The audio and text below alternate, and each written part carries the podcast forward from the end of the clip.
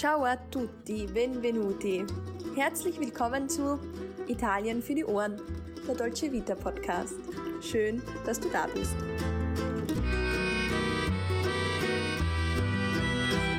Hallo und herzlich willkommen zu Italien für die Ohren, dein Podcast für das perfekte Italien-Feeling. Mein Name ist Sarah und ich bin nicht nur zur Hälfte Italienerin, sondern auch große Italien-Liebhaberin. An meiner Seite meine gute Freundin und liebe Kollegin Alessandra. Für sie gilt natürlich das Gleiche.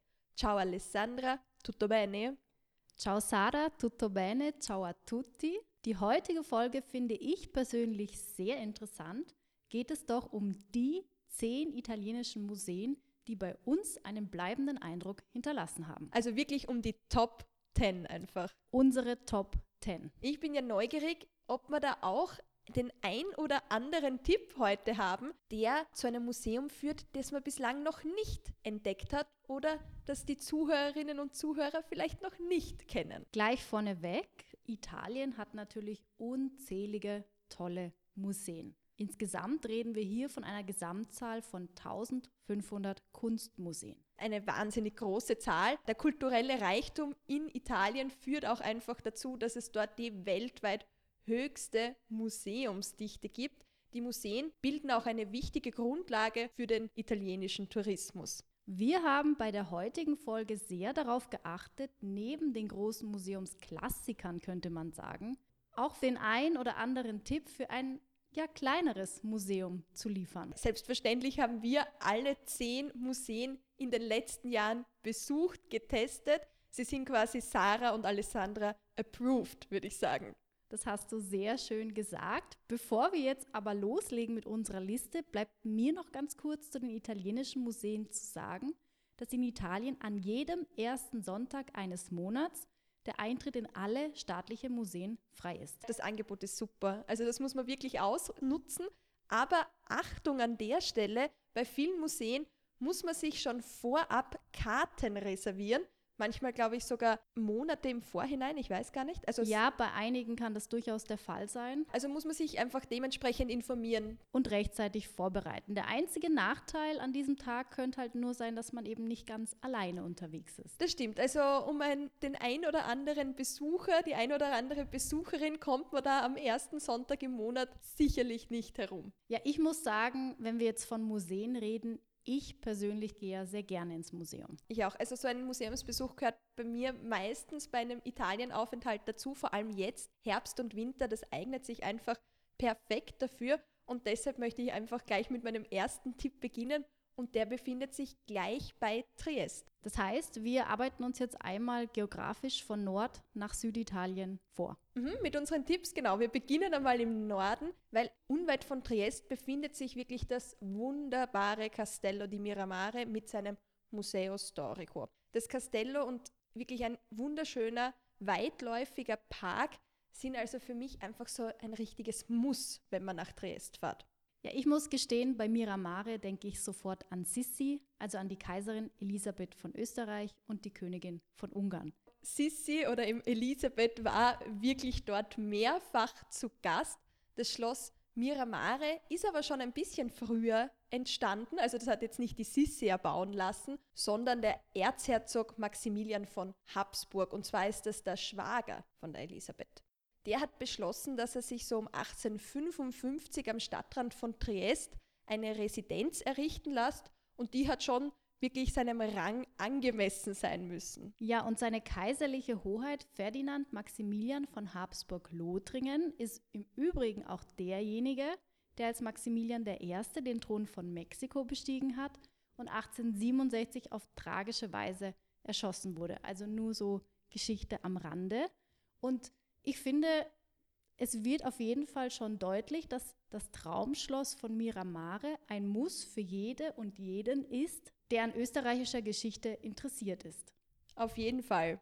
Ja, und Sarah, was hat dich jetzt so an dem Schloss überzeugt? Also du hast es ja schon genannt, es ist ein Traumschloss. Also so würde ich es auch bezeichnen. Der Name ist Programm Miramar, heißt ja so viel wie Meeresblick und den hat man vom Schloss ja wirklich. Also man schaut hinaus direkt aufs Meer. diese Kombination aus dieser unbeschreiblich schönen Lage und dann wirklich noch, man hat zum Teil die Originalausstattung noch in diesem Schloss drinnen, mit mehreren Ausstellungen, der schöne Park, das Panorama.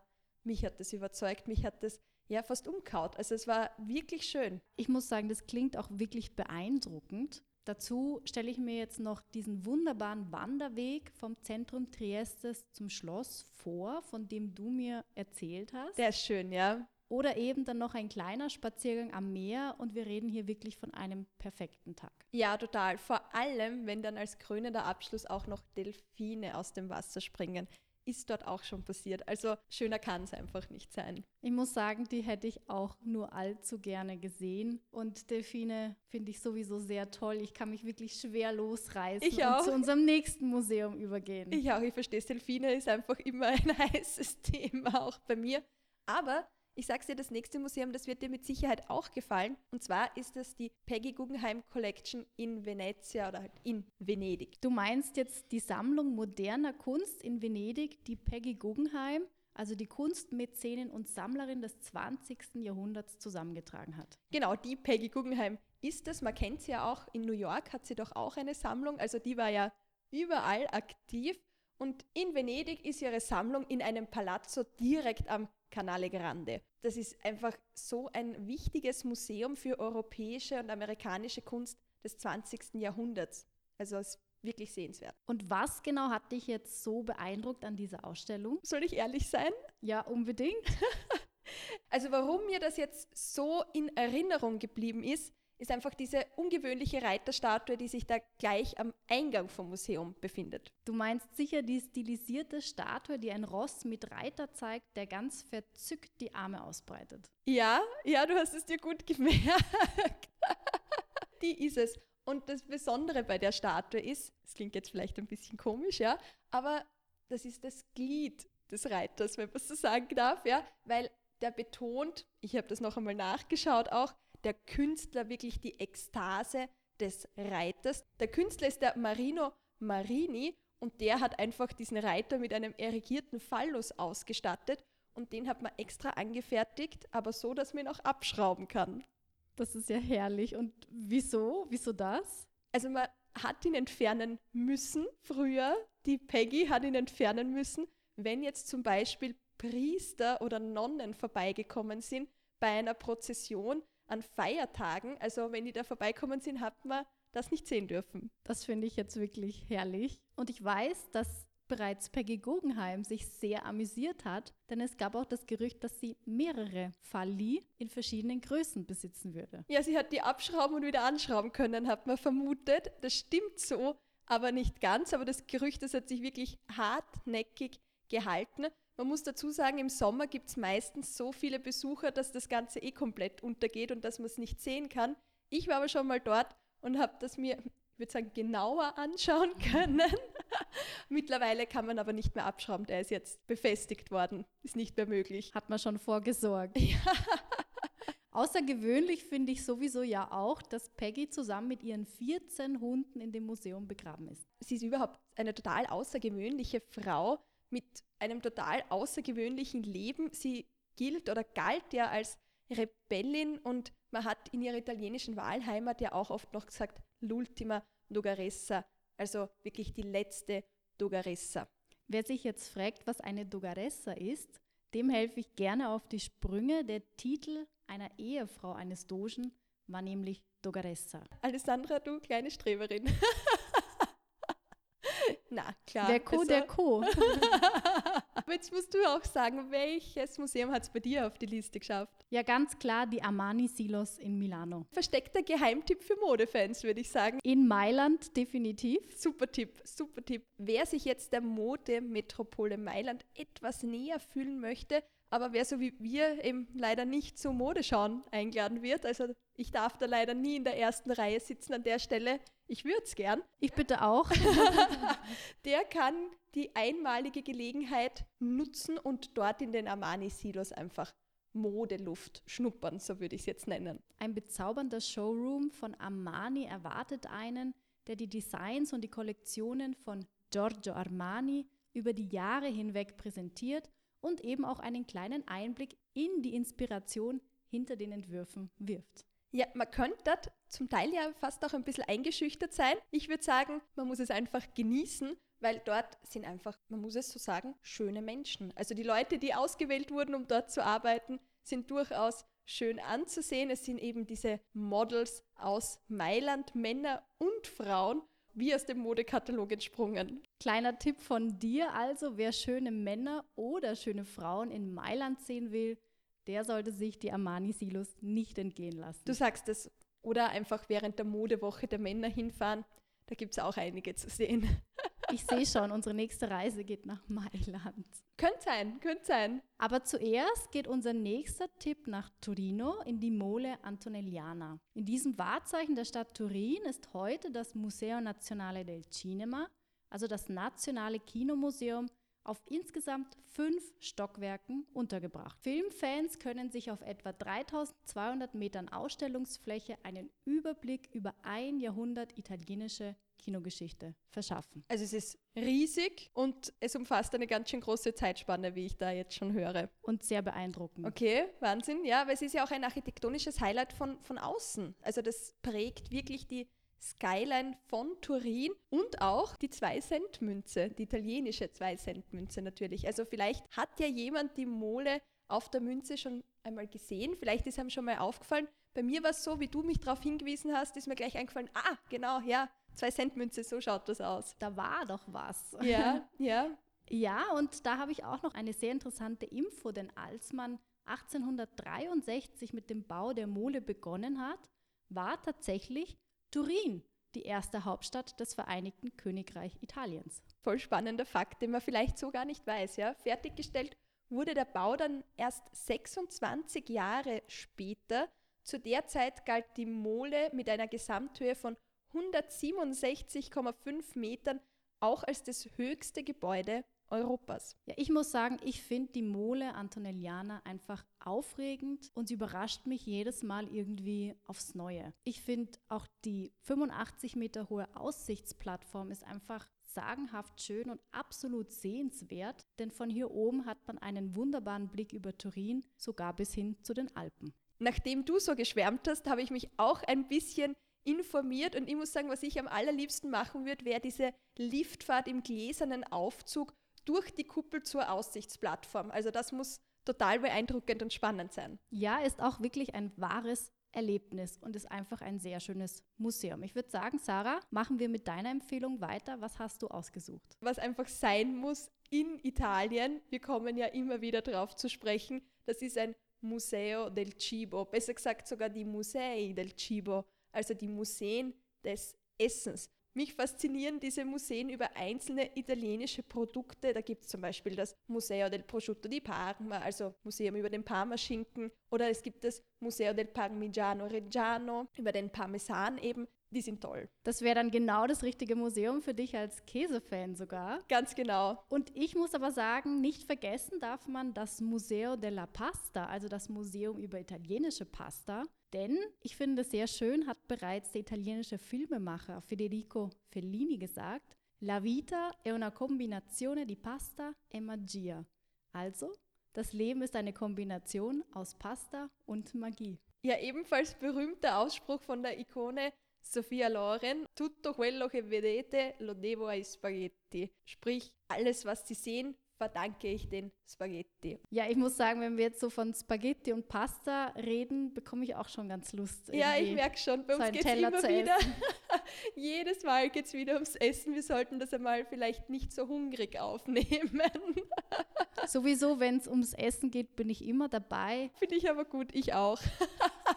Geht's weiter, oder? Wir sind noch nicht fertig, wir haben noch nicht alle Tipps besprochen. Jetzt geht es einmal nach Florenz. Firenze mit den Uffizien. Ja, die Uffizien sind eines der ältesten und berühmtesten Museen der Welt und definitiv ein Must-See bei einem Besuch in Florenz. Ich muss jetzt sagen, es gibt dort unzählige Ausstellungsstücke, aber wir reden heute nicht darüber. Genau, wir möchten heute nicht über das Museum und seine Ausstellungsstücke sprechen, sondern über etwas ganz Besonderes, nämlich den Geheimgang der Medici und der hat es mir jetzt besonders angetan. Was ist das jetzt für ein Geheimgang? Also den kenne ich nicht. Ja, erstmal vorneweg. Die Medici, denke ich, dürften jedem und jeder geläufig sein. Wer sich nicht mehr ganz genau erinnert, noch einmal zur Erinnerung, die Medici waren die führende Bankierfamilie in Florenz, die wirklich drei Jahrhunderte lang die Herrschaft des Stadtstaates Florenz ausgeübt haben. Und was ist jetzt der Geheimgang? Wie hat der jetzt mit den Medici zu tun? Ist das jetzt der Geheimgang, den auch der Dan Brown beschrieben hat? Gehört das irgendwie zusammen? Ein Roman Inferno oder so? Da klingelt was bei mir. Ja, das stimmt genau. Da hast du richtig aufmerksam das Buch gelesen. Eine wichtige Rolle bei der Geschichte von unserem Geheimgang spielt aber noch der mittelalterliche Ponte Vecchio in Florenz. Also wirklich diese Brücke, die man eh kennt, ne? von den ganzen Bildern, die man immer von Florenz sieht. Genau, der Ponte Vecchio dürfte wohl auch die berühmteste Brücke in Florenz sein und der war eben eine wichtige Verbindung für die Medici zwischen ihrem Wohn- und Dienstpalast. Ja, jetzt erzähl aber, was ist jetzt dieser Geheimgang? Spann uns da nicht so auf die Folter. Du bist ein bisschen ungeduldig, aber ich komme schon zum Punkt. Und zwar ein Mitglied der Medici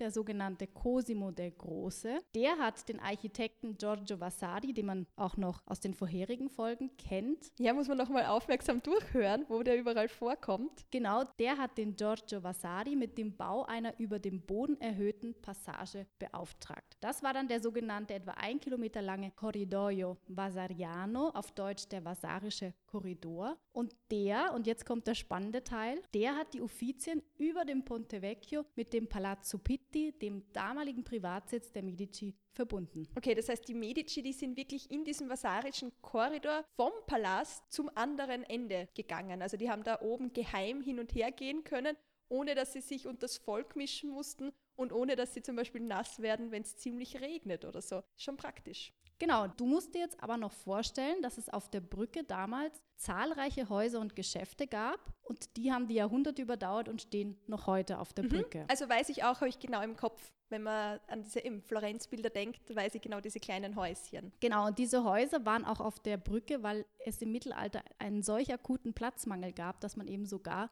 dazu übergegangen ist, die Brücke zu bebauen. Ja, und wenn man da spazieren geht, ich war schon mal dort, ist ein bisschen länger her, dann fällt mir ein, da waren lauter Juweliergeschäfte. Aber zur Zeit der Medici war das Ganze doch etwas anders, denn es muss damals auf der Brücke unglaublich nach verrottendem Fleisch gestunken haben, denn die Brücke war damals das Zuhause vieler Schlachter und Gerber und erst die Medici haben durchgesetzt, dass die Schlachter und Gerber von der Brücke verbannt wurden und eben nur noch Goldschmiede und Juweliere zugelassen waren. Da kommt jetzt mein Stichwort. Ich habe auch gelesen, der Tradition nach kommt das Wort Bankrott wohl auch von diesen Mietern der kleinen Geschäfte da genau auf der Brücke, weil manche Ladeninhaber, manche Geschäftsinhaber, die konnten die Miete nicht mehr zahlen und dann waren sie eben Bankrott oder eben Bankerrotter, die Zusammensetzung soll das eben bedeuten. Also daher soll das kommen angeblich. Mir bleibt zum Vasarischen Korridor nur noch zu sagen, dass die Wiedereröffnung des Korridors bislang für 2021 geplant ist. Also nächstes Jahr sollte es soweit sein.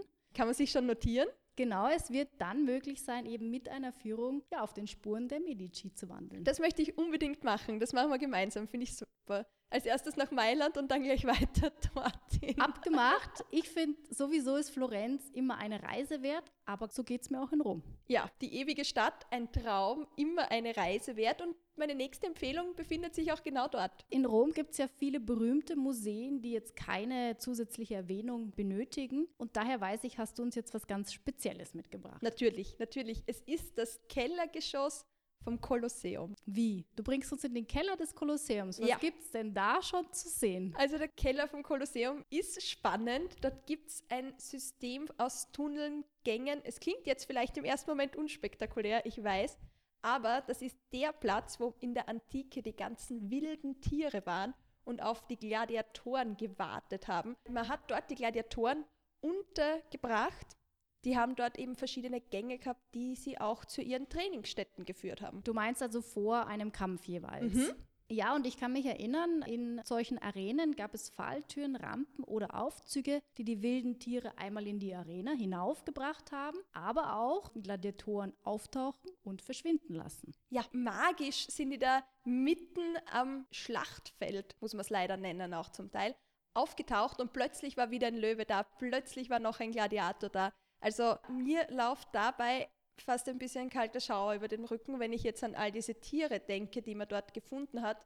also an die Knochen natürlich. Und natürlich die Gladiatoren. Ja, man muss sich nämlich vorstellen, anlässlich der 123-tägigen Feier von Kaiser Trajan sollen 11.000 wilde Tiere in der Arena getötet worden sein. Also eine unfassbare Zahl. Ja, ich muss sagen, wenn ich solche Details lese, bin ich doch sehr froh, nicht in der Antike gelebt zu haben. Muss ich auch sagen. Ich werde nie als Gladiatorin kämpfen müssen oder blutigen Ereignissen vor bis zu 50.000 Zuschauern im Kolosseum beiwohnen. Das ist natürlich eine Sache, da schaue ich mir lieber jetzt den Keller an, muss ich sagen, wenn da kein wildes Tier mehr drinnen ist. Ja, nach dem Zusammenbruch des Römischen Reichs wurde der Keller vom Kolosseum zweckentfremdet, das kann man jetzt auch noch sagen. Er war dann eine Scheune für die Lagerung von Gemüse zum Beispiel. Ich muss sagen, von wilden Tieren zu Gemüse, das ist schon fast poetisch. Ja.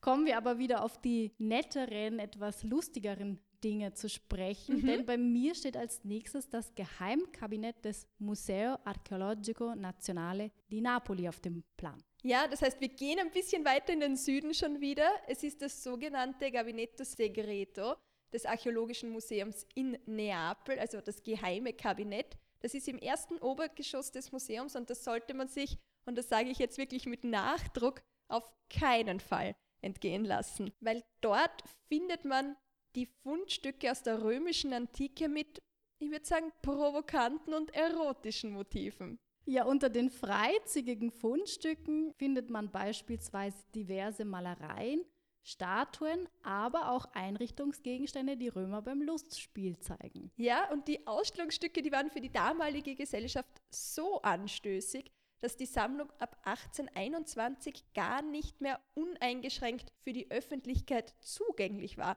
Ich muss dir vorstellen, bei meiner Oma war es zum Beispiel so, die hat als Jugendliche diesen Teil vom Museum gar nicht besuchen dürfen, weil sie war noch zu jung dafür. Das war für ihre Augen nicht gedacht. Ich finde, das kann man sich heute gar nicht mehr vorstellen, vor allem wenn ich da an die vielen Kinder und Jugendliche denke, die ich dort immer angetroffen habe, die sich natürlich, wie du dir vorstellen kannst, sich köstlichst über diese Motive amüsiert haben. Noch heute gibt es ein Schild, das am Eingang hängt und dort eben auf diese erotische Ausstellung hinweist. Hier erfährt man dann am eigenen Leib, dass die Römer ja nicht ganz so prüde waren.